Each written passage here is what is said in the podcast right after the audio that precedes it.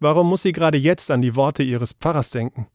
17 Jahre ist das her, kurz vor der Konfirmation hatte der Pfarrer mit ihnen die Konfirmationssprüche ausgesucht.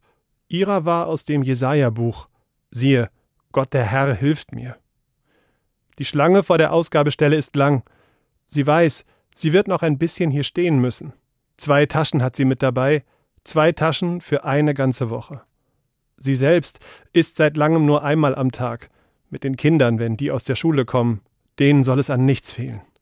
Darum steht sie hier und zählt nochmal nach. Sie ist die neunzehnte.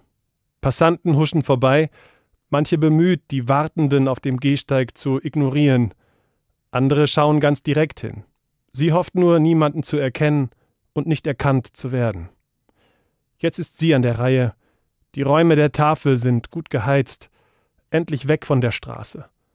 Die Menschen hier sind alle sehr freundlich. Hier gibt es keine hämischen Blicke. Hier gibt es eine warme Tasse Kaffee. Vor kurzem hat sie in ihrem Briefkasten einen dicken Umschlag gefunden. Voller Gutscheine für Kleidung, Essen und ein undatiertes Bahnticket war auch darin. Alles anonym. Da konnte sie nicht anders und hat geweint. Vor Glück und vor Dankbarkeit.